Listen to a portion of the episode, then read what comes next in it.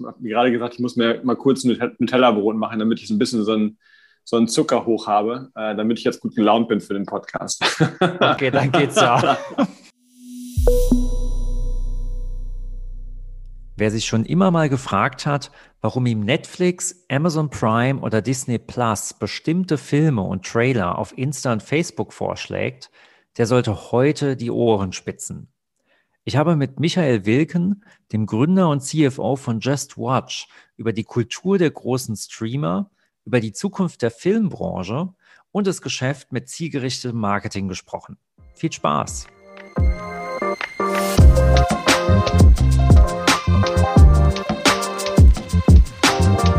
Guten Abend zusammen. Hier ist Kaiserslautern. Hier sind die Hidden Startups, die Techland-Eier. Und ich bin total froh, dass wir heute Abend einen meiner langjährigen Wegbegleiter bei uns zu Gast haben. Ich würde jetzt mal behaupten, dass die meisten unserer Hörer schon mal mit unserem heutigen Gast Kontakt hatten.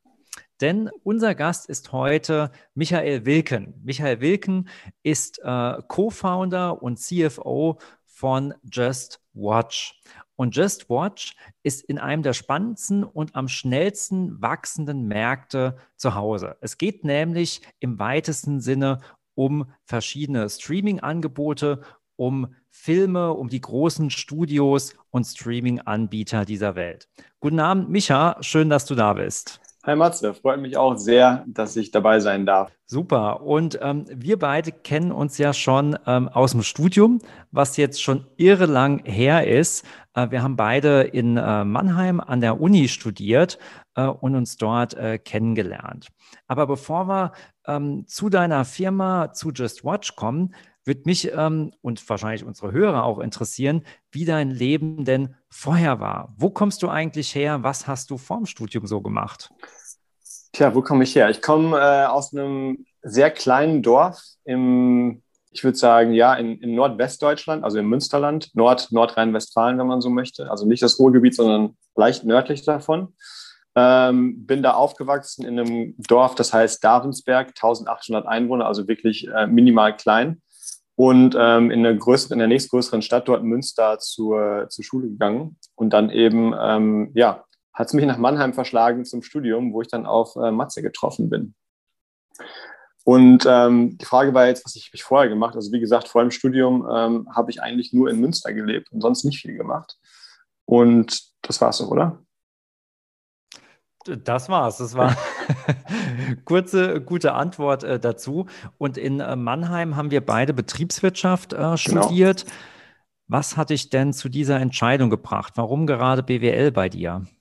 Das ist eine gute Frage. Ähm, das haben mich damals auch viele gefragt, weil eigentlich es war jetzt nicht irgendwie immer klar, dass es das äh, BWL das Thema ist, was mich, äh, was mich stark interessiert und wo ich irgendwie die, mein, mein, mein, meine, meine Passion für habe. Sondern eigentlich komme ich eher sehr stark oder bin ich eher sehr stark landwirtschaftsgeprägt. Also ich habe viele Freunde, ähm, die aus Landwirtschaft kommen, meine Großeltern, mein Onkel.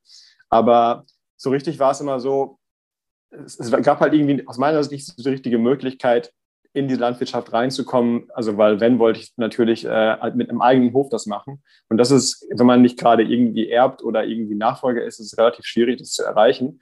Hatte ich nochmal eine Zeit lang überlegt, vielleicht Mathematik, aber dann habe ich Leute an der Uni getroffen, die Mathematik studiert haben. Und äh, ja, das ist halt wirklich Elfenbeinturm, so wie man ihn sich vorstellt. Das fand ich dann irgendwie ein bisschen abschreckend. Und äh, die andere Alternative, die ich mich immer oder wo ich mich heute noch sehr viel interessiere, ist Geschichte. Aber da fehlt mir so ein bisschen die Perspektive, weil ähm, ich bin nicht der Lehrertyp. Also ich glaube, mich auf Schüler loszulassen, ist weder für die Schüler noch für mich eine gute Idee.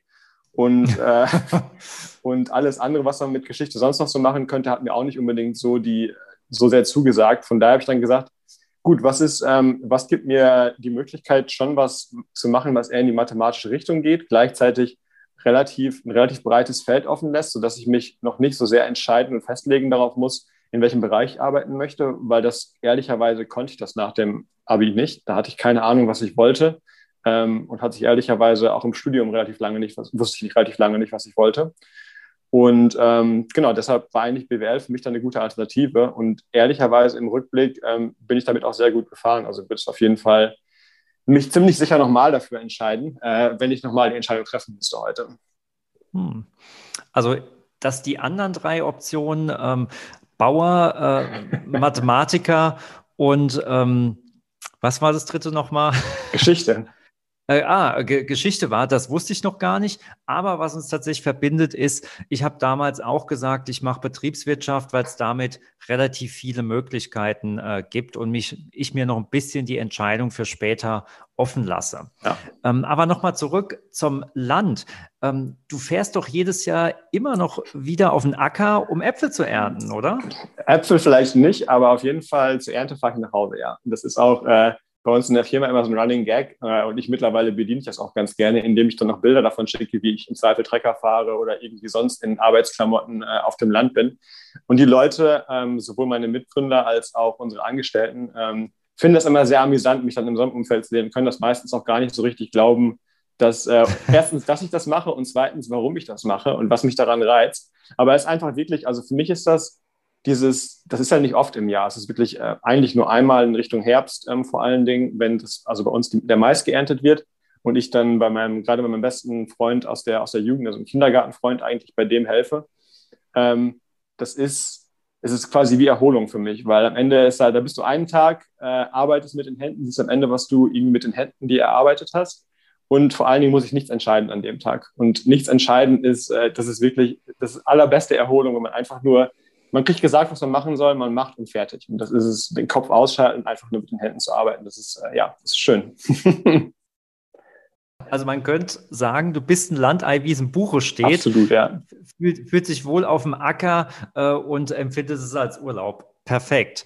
Nur dann ist es ja tatsächlich ein weiter Sprung vom Land ähm, über BWL zur Gründung einer Tech-Firma. Oder gibt es da tatsächlich Gemeinsamkeiten? Was du zwischen der Arbeit auf dem Acker und äh, in einer Tech-Firma siehst? Also was ich auf jeden Fall sehe und was jetzt auch sich vor allen Dingen in den letzten Jahren immer mehr gezeigt hat, wenn ich eben mit meinem Onkel spreche oder auch mit dem, mit dem Freund aus der, aus der Jugendzeit, der Landwirt ist, dass es ähm, das, das, das Verbindende ist das Unternehmerische tatsächlich. Ähm, das merkt man schon. Also die, die Probleme, die man als, als Unternehmer hat, ähm, sind natürlich grundverschieden. Also die haben ganz andere Probleme, als ich habe. Ähm, aber trotzdem kann man sich, hat man so eine, sag ich mal, eine gewisse gleiche Sicht auf, auf gewisse Themen. Also wie man mit gewissen Themen umgeht, wie man mit gewissen Themen wie Risikos, wie Risiken umgeht, wie man damit umgeht, ähm, wie man Entscheidungen unter Unsicherheit trifft. Das ist bei Landwirten nicht anders als bei uns. Und das sind einfach immer so wieder, das sind einfach wiederkehrende Themen, wenn wir telefonieren, miteinander sprechen, die, die man, die man da einfach wiederfindet. Aber inhaltlich hast du vollkommen recht. Also inhaltlich haben, haben wir relativ wenig miteinander zu tun. Wobei man muss auch sagen, dass Landwirtschaft heute ja sehr viel technischer ist, als es noch vor 20, 30 Jahren war. Und eigentlich ist es so, ähm, also mein, mein, äh, mein, mein Kumpel, der witzelt immer, dass äh, er hat zwar noch ein Fax im Büro stehen und macht auch relativ viel mit seinem Fax statt mit E-Mail, aber in, der aber in der Scheune und im Stall stehen halt hochmoderne Maschinen, äh, die, alle mit, die alle Computer haben und alle mit Computer, von Computern auch gesteuert werden.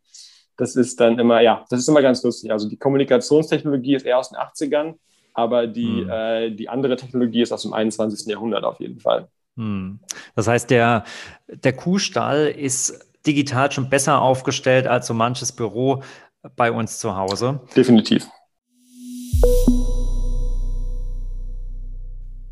Und wenn wir dann äh, mal drauf schauen, ähm, du sagst, es gibt gewisse Parallelen zwischen äh, landwirtschaftlichen Betrieben und äh, deiner Tech-Firma, aber war es für dich eigentlich immer klar, dass du eine eigene Firma gründen wirst oder wann hat sich das ergeben, dass du wirklich den Pfad eingenommen hast, was zu gründen und selbst zu machen? Ja, das ist, ähm, das ist eine gute Frage. Also sag ich mal, im Studium war das nicht klar, dass, es, äh, dass das der Weg sein würde. Also ich habe eigentlich, glaube ich, relativ klassisch, wenn man BWL-Student ist, Praktika gemacht bei einmal bei einer Bank ähm, und dann bei einem großen Industrieunternehmen in der, in der Region bei Freudenberg. Vielleicht kennen das auch einige von den Zuhörern in Weinheim. Ähm, beides fand ich jetzt persönlich nicht so spannend, weil am Ende ähm, habe ich, hab hab ich festgestellt, dass man ist ein kleines Rad in einem sehr großen Getriebe. Ob ich da bin oder nicht da bin, ist eigentlich relativ irrelevant, dass der Laden läuft, mit oder ohne mich. Und deshalb habe ich ähm, quasi als letzte Möglichkeit, noch ein Praktikum zu machen im Studium, bin ich nach Berlin gegangen und habe da in einem sehr kleinen Unternehmen gearbeitet, das Kauf da hieß auch heute noch heißt, ähm, die in dem Markt sind, ja, am Ende ist es auch digitale Werbung, aber vor allen Dingen für den Einzelhandel. Was die am Ende machen, ist den, die Schweinebauchprospekte, also die Sonderangebote von Aldi Lidl, Rewe und Co. zu digitalisieren, auf eine Plattform zu bringen und diese Plattform eben groß genug zu machen, dass Leute das freiwillig anschauen, äh, diese Werbung, weil es eben relevante Inhalte sind, wenn man den, die Leute im richtigen Moment erwischt und dafür eben äh, Geld von den, von den Einzelhändlern zu verlangen. Und da habe ich einfach das erste Mal gesehen, dass wenn ich in so einem kleinen Unternehmen arbeite, da eine viel größere, ja, meine Arbeit einen viel größeren Stellenwert hat, ich viel mehr erreichen kann und viel freier bin in dem, was ich tue. Und während der Zeit, also es war eigentlich, das war das letzte Praktikum und eigentlich war danach, haben die, die Jungs, also die Gründer doch schon gesagt, dass ich direkt da bleiben soll und gar nicht mehr zurück nach Mannheim gehen soll, um mein Studium fertig zu machen. Natürlich nach irgendwie fünfeinhalb Jahren, äh, trotz des, äh, trotz, trotz des Konzepts von Kost ist man dann schon eher geneigt zu sagen, ja komm, das letzte Jahr mache ich jetzt auch noch, um die Diplomarbeit zu schreiben. Habe es dann noch gemacht und äh, bin dann aber zurück und habe dann angefangen zu arbeiten. Und ich habe mich, obwohl ich natürlich nicht irgendwie Unternehmer war und auch nicht Gründer war und auch kein Eigentümer war, habe ich mich trotzdem immer sehr verantwortlich gefühlt ähm, für das, was wir da machen, für die Arbeit, die dort gemacht wird. Und ja, es hat sich irgendwie schon ein bisschen so nach, nach, nach, nach meinem Baby angefühlt, ein Stückchenweise, ein Teil zumindest. Und irgendwann, ähm, wir hatten dann eine super erfolgreiche Geschichte über, über fünf Jahre, also von wirklich ungefähr um die 20 Leute, als ich angefangen bin, auf über 300 gewachsen, wurden von äh, Axel Springer gekauft.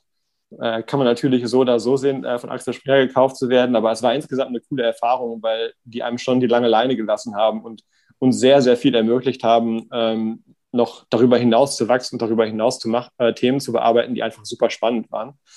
Mhm. Aber irgendwann dann kam man schon an den Punkt, man merkte, ja, ich habe jetzt ähm, dieses Unternehmen gesehen, wie es von klein zu mittelgroß wurde, ähm, habe hier wirklich, was Wachstum angeht, alles gesehen, was man irgendwie sehen kann, so einen kompletten Lebenszyklus eigentlich einmal durch. Und ähm, dann ist halt die Frage gewesen, was ist der nächste Schritt? Und in diesen fünf Jahren der Kauf da hat sich immer mehr rauskristallisiert, dass, ähm, dass ich irgendwann schon selbst unternehmerisch tätig werden, werden würde, weil das einfach weiß ich nicht, dieses, diese, dieses, dieser Besitz und dass man eben diese Ownership, die man da hat, dass man ein Thema wirklich selbst vorantreibt und das auch für einen selbst vor allen Dingen arbeitet, das war schon irgendwas, was man da, was man da so mitgenommen hat in diesem Startup-Umfeld. Hm. Und, ähm, das heißt, die, ja. die, die Erkenntnis, die du am Ende deiner ersten Station hattest, dass du selbst was gestalten, was vorantreiben, gründen wolltest, hat nochmal das bestätigt, was du auch am Anfang ja schon äh, gesagt hast, dass du immer schon eher ein großes Rädchen in einem kleinen Getriebe sein wolltest, statt einem kleinen Rädchen im großen Betrieb, äh, Getriebe.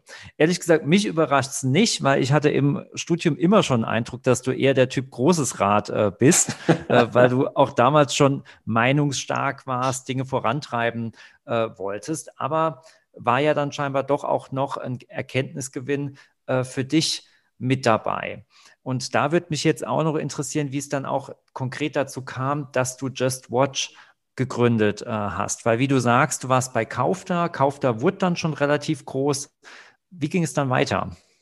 Genau, also bei Kaufda, ähm, das war eigentlich, es war, also im Rückblick ist es immer noch heute, es ist eine super coole Zeit gewesen und da habe ich Leute kennengelernt oder viele von den Leuten kennengelernt, mit denen ich heute Just Watch mache. Also unter anderem unseren CEO David, der auch die Idee hatte. Und David ist einfach eine Person, wenn man, wenn man ihn kennt oder wenn man ihn damals kannte vor allen Dingen, ähm, kann man David eigentlich mit drei Sachen beschreiben. Er arbeitet, er hat irgendwie eine Frau und Kinder und er schaut Filme. Das sind die drei Sachen, mit denen man David beschreiben kann. Ähm, und so stellt er sich auch heute vor, mit Investoren oder sowas reden. Von daher. Ähm, da, und Seine Frau ist jetzt wahrscheinlich froh zu hören, äh, dass Familie und Kinder zumindest auf Platz zwei vorgekommen ist. ja, tatsächlich. Also es war auch es ist auch so tatsächlich. Es ist eher Platz zwei, nicht unbedingt mal Platz eins. Zumindest nicht, was die Zeit angeht. Also was die Bedeutung angeht, natürlich eher schon. Auf jeden Fall, David ist ähm, Performance-Marketing-Spezialist. Also er hat immer ein, ein, gutes Händchen dafür gehabt, ähm, zu verstehen, was man oder wie man aus Werbung relevante Informationen macht. Weil Werbung am Ende ist ja ist in sehr vielen Kontexten total nervig für die Leute. Und dann deshalb eigentlich geht es immer darum, die, den, den richtigen Leuten ähm, also die gerade das Interesse für einen bestimmten Bereich haben, denen die Werbung zu zeigen, weil in dem Moment, wo die Leute Interesse für das Thema haben, ist es nicht mehr nervig, sondern ist es wirklich eine relevante, eine relevante Information. Und wir haben das, wie gesagt, für den Einzelhandel relativ erfolgreich gemacht, aber der Einzelhandel ist in, gerade in Deutschland eine, ja, schon eine anstrengende, eine anstrengende Branche, ähm, sehr intensiv, ähm, sehr wettbewerbsintensiv vor allen Dingen. Und gerade wenn man irgendwie jetzt nicht die große Passion hat, einkaufen zu gehen, ähm, ist es vielleicht nicht unbedingt das, oder kann man nach fünf Jahren mal sagen, gut, es ist jetzt, äh, ist es gut gewesen. Gleichzeitig ist bei David eben der, das, das Thema gewesen, dass Filme seine große Leidenschaft sind. Und er hat dann gesagt, er hat sich überlegt, wie kriegt man das hin, dass man äh, dieses, diese meine Fähigkeiten im Performance Marketing, wie kriegt man das hin, dass man das verheiratet äh, mit Film? Und da ist eben die Idee zu, zu, äh, zu Just Watch entstanden. Und wir waren eigentlich immer relativ eng. Also David hat noch ein halbes Jahr vor mir bei Kaufter angefangen, also relativ früh auch. Ähm, und wir waren, wir haben eigentlich immer relativ viel oder fast alles zusammen gemacht, waren welche von, oder von den Leuten, die sich einfach auch privat gut verstanden haben. Und er hat dann über eigentlich mehrere Jahre hinweg äh, immer seine, seine neuen Ideen und seine Iterat Ideen, Iterationen beim Mittagessen mit mir geteilt. Die Mittagessen wurden dann meistens auch sehr ausgedehnt, ähm, wenn wir dann, äh, wenn wir dann sind. Es ist dann nicht bei einer Stunde geblieben, sondern wurden auch mal zwei Stunden. Und äh, genau, irgendwann war es dann, war es halt zu dem Punkt, wo diese, dieses Konzept von Just Watch äh, so weit ausgereift war, dass man sagen konnte, ja, okay, das ist jetzt, damit kann man jetzt irgendwie loslegen. Und dann war irgendwann natürlich die Frage so, mit wem machen wir es oder mit wem macht er es jetzt? Und irgendwann kam natürlich auch die Sprache dann darauf, oder er hat mich mal, das, das ist auch eine von den Geschichten, die heute äh, öfter mal erzählt werden, hat er mich gefragt, ob man denn ähm, einen guten BWLer bräuchte für diese, für diese Idee, die er da hat. ähm, weil er der Meinung ist, manche Leute, also mit guten Entwicklern schafft man zehnmal so viel mit schlecht, wie mit schlechten Entwicklern, ob man das bei BWLern auch so wäre. Also man mit einem guten BWLer zehnmal so viel schafft wie mit einem schlechten BWLer. Ich habe ihm gesagt, ähm, also auf jeden Fall brauchst du einen BWLer, allein deshalb, der, allein deshalb, um halt diese, diese, diese Business Foundation, also diese Grundlage so gut hinzubekommen, dass es stabil funktioniert, äh, das, das Ganze, was du, was du dir vorstellst und was du vorhast. Und ähm, irgendwann kam dann der Punkt, wo er mich gefragt hat, ob ich das machen, ob ich Lust hätte, das mit ihm zusammen zu machen. Und ich musste ein bisschen nachdenken. Wir haben letztens äh, mal so ein bisschen so eine, so eine fünf Jahre Rückschau gemacht. Da habe ich meine Pro- und Kontraliste rausgeholt, ähm, die ich damals äh, gemacht habe, als die Entscheidung anstand. Und haben wir, konnten wir uns gut drüber, drüber amüsieren, was ich da so aufgeschrieben hatte. Und viel davon ist tatsächlich eingetreten. Oder es waren die Risiken, die ich gesehen habe, waren schon die echten Risiken. Ähm, aber am Ende, also wenn ich heute zurückschaue, es war einfach, es war wie die Entscheidung auch zu Kaufter zu gehen, einfach eine richtig gute Entscheidung, weil ich in den letzten fünf Jahren, in den letzten sechs Jahren mittlerweile schon äh, massiv viel gelernt habe. Hm. Eine richtig gute Entscheidung, die sich jetzt gar nicht so radikal angehört hat, sondern sich entwickelt hat. Den Mitgründer kanntest du schon. Es gab eine erste Idee, die ihr gemeinsam weiterentwickelt habt äh, zu einem Plan, der dann äh, zu Just Watch äh, wurde. Und ähm, als ihr losgelegt habt, wie seid ihr gestartet? Was ist denn eigentlich Just Watch? Was ist euer Geschäftsmodell? Womit verdient ihr Geld oder womit wollt ihr Geld verdienen? Ja, äh, guter Punkt, habe ich auch gerade gemerkt, dass ich viel über Just Watch rede, aber eigentlich gar nicht sage, was es eigentlich ist. Genau, Just Watch ist, ähm, wer es nicht kennt, äh, oder wer es, wer schon mal, also wer von den, von den Zuhörern ähm, ein Abo von Netflix oder von Amazon hat oder auch von Sky vielleicht noch, der wird mit Sicherheit schon mal erlebt haben, dass es gar nicht immer unbedingt so einfach ist, in dem Überangebot von Content, den es gibt, also neue Filme, neue Serien, ähm, bei verschiedenen Anbietern den Überblick zu behalten und zu wissen, was eigentlich, was man schauen sollte, was sinnvoll ist für einen zu schauen. Und wir haben eben gesagt, wir wollen ähm, Ordnung in diesem Dschungel aus Möglichkeiten schaffen und den Leuten, ähm, das, das, äh, den Leuten die Möglichkeit geben, schnell und einfach herauszufinden, wo sie ihre Lieblingsfilme schauen können und gleichzeitig aber auch Empfehlungen zu geben mit äh, zu Inhalten, die für Sie oder für, Ihren individuellen Film, Filmgeschmack relevant sind. Dafür haben wir eben diese Plattform gebaut, ähm, Just Watch, wo man relativ einfach, also am Ende ist es eine Suchmaschine für Filme. Man kann dort suchen nach Filmen, nach Serien ähm, und relativ schnell sehen, wo, bei welchem Anbieter sie verfügbar sind. Und gleichzeitig gibt es eben noch ähm, verschiedene ja, begleitende Funktionen wie Merklisten oder eben die Übersicht, wo, wo man Empfehlungen bekommt, basierend auf dem eigenen Verhalten auf unserer Plattform. Ähm, das ist die eine Seite des Geschäftes. Ja, von Anfang an geplant, dass wir das brauchen, um die eigen, das eigentliche Business ähm, darauf, darauf aufzubauen. Weil das eigentliche Business war ja, wie ich vorhin schon mal gesagt habe, ähm, oder bei dem eigentlichen Business geht es darum, ähm, Werbung zu machen oder relevante, relevante Werbung zu machen. Das heißt, den Leuten relevante Informationen äh, zur Verfügung zu stellen. Und im Filmbereich sind das vor allen Dingen Trailer. Trailer für neue Kinofilme, Trailer für neue Releases auf den großen äh, Streaming-Plattformen oder auch den kleinen Streaming-Plattformen. Ähm, oder auch in Deutschland war es in der Anfangszeit, heute glaube ich eher weniger, ähm, auch noch der, der, der Kauf ähm, von DVDs tatsächlich. Und ähm, wir benutzen eben diese, die, die Daten, die wir über die Nutzer ähm, ja, erfahren auf unserer Plattform, natürlich alles anonymisiert und ähm, nach den europäischen Datenschutzstandards haben wir eben gewisse, ein sehr gutes Bild davon, auf welche Filme ähm, oder welchen Filmgeschmack ein Nutzer hat, welche Plattform er benutzt. Und diese Daten wiederum benutzen wir, um äh, dem Nutzer relevante Tra also Trailer von für ihn relevanten Titeln auf Facebook, ähm, Google, ähm, YouTube, Instagram zu zeigen. Mhm. Also kurz gesagt, ähm, habt ihr ein, ein Google für Filme gegründet. Äh, die Nutzer äh, finden passende Streaming- und Filmangebote äh, und die Daten, die ihr auswertet, könnt ihr nutzen, um damit mit den Filmstudios, mit den Anbietern Geld zu verdienen. Genau. Könnte man das so sagen? Ja, das ist richtig. Die Kunden, unsere Kunden sind die Filmstudios ähm, und relativ viele von den großen Streaming-Angeboten. Okay, und ähm, das, ähm, dieses Geschäftsmodell ist schon so weit, dass ihr damit tatsächlich Geld verdient? Also in welchem Stadium äh, seid ihr? Kämpft ihr noch um die Finanzierung oder habt ihr den Durchbruch schon geschafft? Nee, tatsächlich haben wir, also ich würde sagen, wir haben den Durchbruch geschafft. Also wir verdienen, äh, wir machen relativ hohe Umsätze im Bereich, äh, also im siebenstelligen Bereich pro Monat und sind auch tatsächlich profitabel. Also ist, wir, wir verdienen Geld mit dem, was wir tun. Ähm, und ehrlich, ehrlicherweise gab es auch, äh, also diese Idee, die wir hatten, war wie gesagt von Anfang an so geplant. Ähm, wir haben das relativ viel selbst finanziert oder vor allen Dingen selbst finanziert aus den Mitteln, die wir eben vorher bei Kaufda ähm, verdient hatten, ähm, unter anderem auch über Mitarbeiterbeteiligung. Und äh, das haben wir dann gleichzeitig noch, haben relativ viel privat gebürgt für alle möglichen Sachen, die wir noch äh, an Förderdarlehen oder auch echte Bankdarlehen bekommen haben. Also sind, wie unsere Investoren immer sagen, ihr seid maximal ins Risiko gegangen. Ähm, und wenn der Laden untergeht, geht ihr mit unter. Das ist tatsächlich auch so. Ähm, aber hat sich tatsächlich ausgezahlt, muss man sagen. Also es gab zwischendurch wirklich Zeiten, wo es eng war und wo wir eben äh, unsere Investoren äh, mit an Bord nehmen, genommen haben und auch mittlerweile sehr froh sind, dass wir sie eben gewinnen konnten für uns damals. Aber ähm, ja, das, das hohe Risiko ähm, hat sich am Ende tatsächlich wirklich ausgezahlt für uns. Hm. Hut ab, dass du das Risiko eingegangen bist. Ich kann mir vorstellen, dass es da auch Phasen gab, ähm, wo noch nicht klar war, ob sich das Risiko tatsächlich äh, auszahlt. Wie bist du denn persönlich damit umgegangen? War das schwierig äh, für dich? Hat sich das in irgendeiner Form auch auf deine, deine Stimmung, dein Privatleben äh, ausgewirkt oder bist du da eigentlich immer locker, flockig mit umgegangen? Also Risiko ist eigentlich relativ interessant. Risiko ist relativ so lange abstrakt, ähm, bis es sich materialisiert. Das ist so meine Erkenntnis aus den, aus den letzten sechs Jahren. Also die ersten zwei Jahre waren äh, auch sehr erfolgreich für uns. Und natürlich hat man das Risiko gesehen, was so alles passieren könnte. Ähm, gerade wenn man eine hohe Kundenkonzentration hat, was wir in, vor allen Dingen in den ersten Jahren hatten.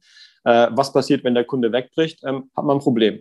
Aber solange ähm, das Risiko eher theoretisch ist und sich noch nicht wirklich eben materialisiert hat, ist es, wie gesagt, theoretisch. Und äh, damit kann man dann, solange es, sich, äh, solange es theoretisch bleibt, kann man damit, oder konnte ich damit sehr gut umgehen. Also ich immer, konnte immer sehr gut schlafen und habe auch immer sehr gut geschlafen.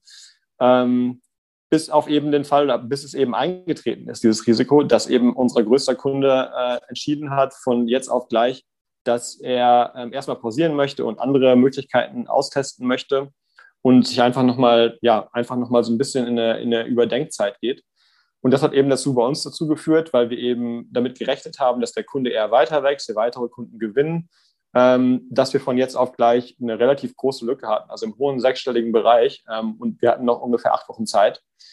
Und in dem Moment, die ersten, sag ich mal, die ersten vier bis sechs Wochen von den acht Wochen waren noch okay, was so die, äh, was so das Gefühl angeht und was das, ähm, ja, was das eigene Empfinden angeht und wie man mit diesem Druck umgeht. Die letzten zwei Wochen waren wirklich ja, die waren, gingen an die Substanz, ehrlich gesagt. Da gab es auch dann Momente, ähm, wo ich wirklich schlecht geschlafen habe, weil es einfach dann, man steht da mit dem Rücken zur Wand, man ist darauf angewiesen, dass man Geld von anderen Leuten bekommt, dass man andere Leute von der eigenen Idee überzeugt und jeder kennt das eigentlich, wenn man wenig Optionen hat ähm, und sich am Ende die andere Seite das auch weiß. Es ist keine besonders angenehme Situation, gerade wenn man mit den Leuten dann verhandeln muss, ähm, dann ein gutes Ergebnis zu erzielen. Und das war schon, das war eine haarige Situation. Aber selbst in der Zeit, also ich habe das noch, ich habe letztens noch darüber nachgedacht und auch, ich habe es auch damals gesagt, als es so war, selbst wenn wir da, äh, wenn es nicht funktioniert hätte und wir da, ähm, wir eben das nicht, nicht geschafft hätten, die Investoren von uns zu überzeugen, ähm, ich hätte das nicht, ich hätte die, würde die Entscheidung selbst mit dem Wissen immer noch wieder genauso treffen, zu Just, Just Watch anzufangen, weil es einfach insgesamt, ähm, insgesamt ein sehr positives Erlebnis war und ich da sehr viel Positives daraus mitgenommen habe, selbst aus diesen Situationen, die eben, ja, die eben sehr, sehr krass waren. Ja, selbst in der Drucksituation ähm, hast du es immer noch für eine gute Entscheidung äh, gehalten. Das ist, äh, ist beachtlich, beeindruckend äh, und spricht aber dafür, dass du da echt äh, einen guten Weg eingeschlagen hast. Und Stichwort guter Weg, du sagst auch mittlerweile seid ihr aus dieser schwierigen Situation raus. Ähm, eure Firma ähm, funktioniert, ihr verdient Geld. Gibt es denn ein konkretes Ziel, was ihr anstrebt? Wenn ich dich frage, wo steht ihr in fünf Jahren? Denkt ihr eher in Richtung irgendwann verkaufen oder die ein Weltmarktführer zu werden? Wie sieht es aus? Also ich glaube, wir haben halt, wir sind gerade, das ist auch äh, eine, eine Sache, die wir immer, wo wir uns auch, glaube ich, alle einig sind als Gründer. Also wir sind auch kurz noch gesagt, kurz noch nebenbei gesagt, wir sind nicht nur David und ich, ähm, sondern wir sind ein Gründerteam aus äh, sechs Leuten insgesamt, also noch vier andere Leute, von denen ich zwei auch ähm, sehr lange noch aus Kaufda-Zeiten kenne. Also es, wir sind uns alle relativ einig, dass wir gerade in einem super spannenden Moment sind ähm, für die Industrie insgesamt, also für die Entertainment-Industrie, ähm, aber auch was Startups generell angeht. Also einerseits haben wir gerade diese Phase, wo durch Corona ähm, durch Corona einfach äh, ja sehr viele sich für digitale Firmen sehr viele Möglichkeiten ergeben, ähm, was für eine Firma wie uns sehr positiv ist, für andere Firmen wiederum äh, schwierig ist. Und ich weiß da auch unsere ja, unsere glückliche Lage sehr zu schätzen. Ich glaube, da geht es vielen, vielen Unternehmen, äh, haben sehr viel mehr zu kämpfen gehabt in den letzten zwölf Monaten als wir. Das ist die eine Sache. Und die zweite Sache ist, dass der ganze Entertainment-Markt in einem Umbruch gerade ist, wie man ihn lange nicht gesehen hat. Also dieses ganze, eigentlich Bewegtbild hat man es noch nie gesehen. Das ist, was gerade jetzt passiert im Moment, ist der, ist die, ja, ist eigentlich die Neugestaltung, die komplette Neugestaltung des, ähm, des TV-Marktes. Weil am Ende, was bisher der die Gang und oder die, Situation war und ist, dass äh, Leute sich um 20.15 Uhr äh, vorm Fernseher versammeln, die Familie oder Freunde, zusammen den Tatort zum Beispiel schauen. Das heißt, man ist an einen, an einen Zeitplan gebunden, der extern von Sendern vorgegeben wird. Was jetzt gerade passiert ist, dass das umkehrt. Das schnellere Internet ähm, durch die Verbreitung von, äh, ja, eben von schnellen Internetleitungen, von auch hochauflösenden Geräten und von vor allen Dingen ähm, ja, internetfähigen Fernsehern und ähm, Endgeräten ist es, ist es jetzt so, dass dieses On-Demand-Streaming, dass es eben dann verfügbar ist, wenn man es schauen möchte und nicht halt eben an einem bestimmten Zeitplan gebunden, dass sich das, äh, ja, dass das jetzt eben die Überhand oder die Überhand gewinnt oder Oberhand gewinnt und äh, der vorherrschende, der vorherrschende Distributionsweg für Filme, Serien und alles, was eben Bewegtbild ist, ähm, wird. Und in, in dem, in dieser, in dieser quasi, in diesem Bereich sind wir ja tätig. Also wir sind, wir sind gerade, oder wir helfen einem einem Netflix, ähm, sag ich mal auf dem großen Scale, aber auch einem TV Now ähm, von, äh, von, von Pro7 Sat1 dabei, die, äh, die relevant oder die Nutzer zu erreichen mit Werbung, um halt eben diese Ab Abon Abonnements oder halt eben äh, Accounts äh, zu machen oder zu, ja, zu erstellen für diese Services. Und das ist super spannend. Und ich glaube, da werden wir die nächsten fünf Jahre ähm, ja noch sehr, sehr viel, sehr, sehr viel sehen. Und von daher, also natürlich ist irgendwann schon die Idee da, dass man das dass man das, äh, das Geschäft vielleicht irgendwann mal verkauft. Äh, aber aktuell sehe ich das noch nicht, ehrlich gesagt. Mhm. Euch macht es also Spaß, ihr seid an einer echt spannenden Stelle unterwegs. Also eine konkrete Vision 2025 noch nicht. Die konkrete Version ist, möglichst viel, äh, also erstmal das weiter so gesagt, selbstbestimmt zu arbeiten, wie wir es gerade tun. Ähm, möglichst nicht irgendwie von der Personenanzahl nicht zu groß werden, weil zu viele Leute heißt natürlich immer auch, dass, äh, ja, dass man mehr Zeit damit verbringt, Leute zu managen, ähm, statt irgendwie selbst an den Themen zu arbeiten. Ähm, und dann ist eigentlich unser Ziel schon, dass wir eigentlich, dass wir mit allen großen Streaming-Anbietern und allen großen Studios zusammenarbeiten wollen. Aber jetzt irgendwie, dass wir sagen, dass wir sagen, wir, keine Ahnung, wir werden der, wir werden, wir werden genauso groß wie Google, das, das sehe ich nicht. Was natürlich, was man noch sagen kann auf der Konsumentenseite, weil das ist ein Thema, was wir lange, was lange für uns halt eben immer nur Mittel zum Zweck war.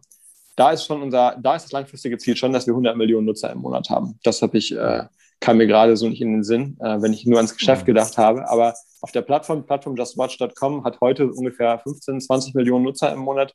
Äh, wenn wir das verfünffachen in fünf Jahren, das ist, äh, das ist unser Ziel und da wollen wir eigentlich hin, ja. Durchaus ambitioniert, von 15 Millionen auf 100 Millionen, dabei klein und fein bleiben, aber an den Schaltstellen der weltweiten Film- und Medienbranche. Ich könnte mir langweiligeres vorstellen. Nur nochmal zurück äh, zum, ähm, zum schnöden Geschäft. Du hast vorhin Corona angesprochen. Corona hat einiges durcheinandergewirbelt. Hat es euch denn auch betroffen. Ihr seid ja auch in der Filmbranche äh, stark verwurzelt, verankert. Dort äh, sind die Kinos geschlossen worden, äh, fast weltweit. Habt ihr Corona im Geschäft gemerkt? Habt ihr Probleme dadurch bekommen? Ja, absolut. Also wenn ich heute auf den April 2020 zurückblicke, das war der Monat, wo ich eigentlich jeden Tag mich damit beschäftigt habe, was unsere Notfallpläne sind, welche Leute wir zuerst in Kurzarbeit schicken müssen, was es für Programme gibt, wo wir eventuell Liquidität herbekommen können, falls wir es brauchen. Ähm, weil eben genau das passiert ist, was du gesagt hast. Im, im März war klar, dass äh, alle Kinos geschlossen werden. Und bis zu dem Zeitpunkt, also bis äh, Anfang 2020, war unser, unser Hauptumsatz kam eben aus, äh, aus dem, äh, durch die Werbung für neue Kinofilm-Releases. Und das heißt, wenn die Kinos zu sind, gibt es auch keine Releases mehr, gibt es auch keine Werbung mehr. Das heißt, äh, dann bricht unser Umsatz weg. Und das war da wirklich der mit, mit Abstand äh, größte Teil. Von daher war das schon, äh, ja, haben wir das schon sehr, haben wir das sehr stark gemerkt am Anfang und sind dann glücklicherweise, ähm, weil wir eben schon die äh, mit einer gewissen Voraussicht, ähm, aber auch natürlich Glück, muss man ehrlicherweise auch sagen, ähm, schon in Kontakte hatten zu den, den großen, den großen ähm, Streaming-Anbietern, wie zum Beispiel Prime Video oder Disney Plus, ähm, haben wir, hatten eben, haben wir eben dadurch den, konnten wir diesen Umsatzausfall zumindest, wir hatten ein kurzes Loch, was auch relativ tief war, das Loch, aber es haben wir dann relativ schnell ausgefüllt, indem, weil die Streaming-Angebote natürlich gesehen haben, okay, das ist jetzt unsere Chance, ähm, Leute sitzen zu Hause, haben sowieso nichts zu tun, außer viel Filme zu schauen. Jetzt ist die Zeit, um gut in, in Marketing und Werbung zu investieren, um neue Nutzer zu gewinnen. Und äh, da braucht es eben einen Partner dafür, der, das, äh, der dieses Geld sinnvoll ausgibt und die Leute sinnvoll, mit sinnvollen Inhalten eben erreicht. Und das waren wir, glücklicherweise. Und dadurch konnten wir, ähm, ja, konnte ich mich relativ schnell wieder darauf, darauf dem zuwenden, dass wir, dass wir uns um Wachstumsthemen kümmern ähm, im Gegensatz zu sich darum zu Sorgen zu machen, wie man Gehälter bezahlt, wo man Geld herbekommt ähm, und sich eben mit diesen Krisenplänen oder Notfallplänen auseinanderzusetzen. Ihr wart also gezwungen, schnell zu reagieren, habt aber sofort umgeschaltet von einer Branche mit Problemen in den Wachstumsmarkt hin zu Netflix, äh, Disney Plus, zu anderen Streaming-Diensten. Wie ist es denn mit diesen großen neuen äh, Anbietern äh, zusammenzuarbeiten? Zumindest ich nehme die immer als sehr innovativ wahr, nicht nur was die Produkte angeht, sondern es wird auch zumindest suggeriert, dass äh, die Mitarbeiter dort äh, in einem guten äh, Arbeitsumfeld äh, sind. Wie nimmst du das wahr? Wie hast du die Zusammenarbeit kennengelernt? Also ich glaube, es ist am Ende ist es so, dass jede Firma hat so ein bisschen seine Eigenheiten. Netflix, ähm, wenn man da, es gibt verschiedene Bücher ja zu, der Netflix-Kultur, die sehr, sehr speziell ist oder die ein paar bestimmte Eigenschaften hat. Und so wie wir Netflix kennengelernt haben, ist es tatsächlich auch so. Die Hierarchien sind sehr flach, man hat sehr, es wird sehr darauf Wert gelegt, dass man äh, wirklich Leute oder wirklich Hochleistungsleute dort hat, also die wirklich äh, sehr, sehr gute Leistungen äh, bringen und dadurch eben auch viel Freiraum, Freiraum haben. Ähm, gleichzeitig ist es so, Disney Plus zum Beispiel ist natürlich sehr stark geprägt durch den Disney-Konzern im Hintergrund ähm, mit den etablierten Hierarchien, die es dort eben gibt, ähm, aus 70, 80 Jahren äh, Filmgeschichte oder Kinogeschichte, die sie haben. Oder Amazon zum Beispiel ist, ähm, obwohl eines der größten Unternehmen der Welt, immer noch relativ, ähm, ich würde mal sagen, um es positiv zu formulieren, sehr dynamisch äh, und mit sehr flachen Hierarchien und sehr großen Entscheidungsfreiheiten, teilweise ein bisschen chaotisch. Aber da hat man wirklich das Gefühl, was ja immer der, sagt man, in der, in der glaube ich, Jahreshauptversammlung ist immer ein Schritt. Wir sind nur bei Schritt eins. Das heißt, es gibt noch 100 Schritte danach oder noch mehr danach. Also diese, da merkt man wirklich, dass die an, dass da wirklich permanent am und im Unternehmen gebaut wird.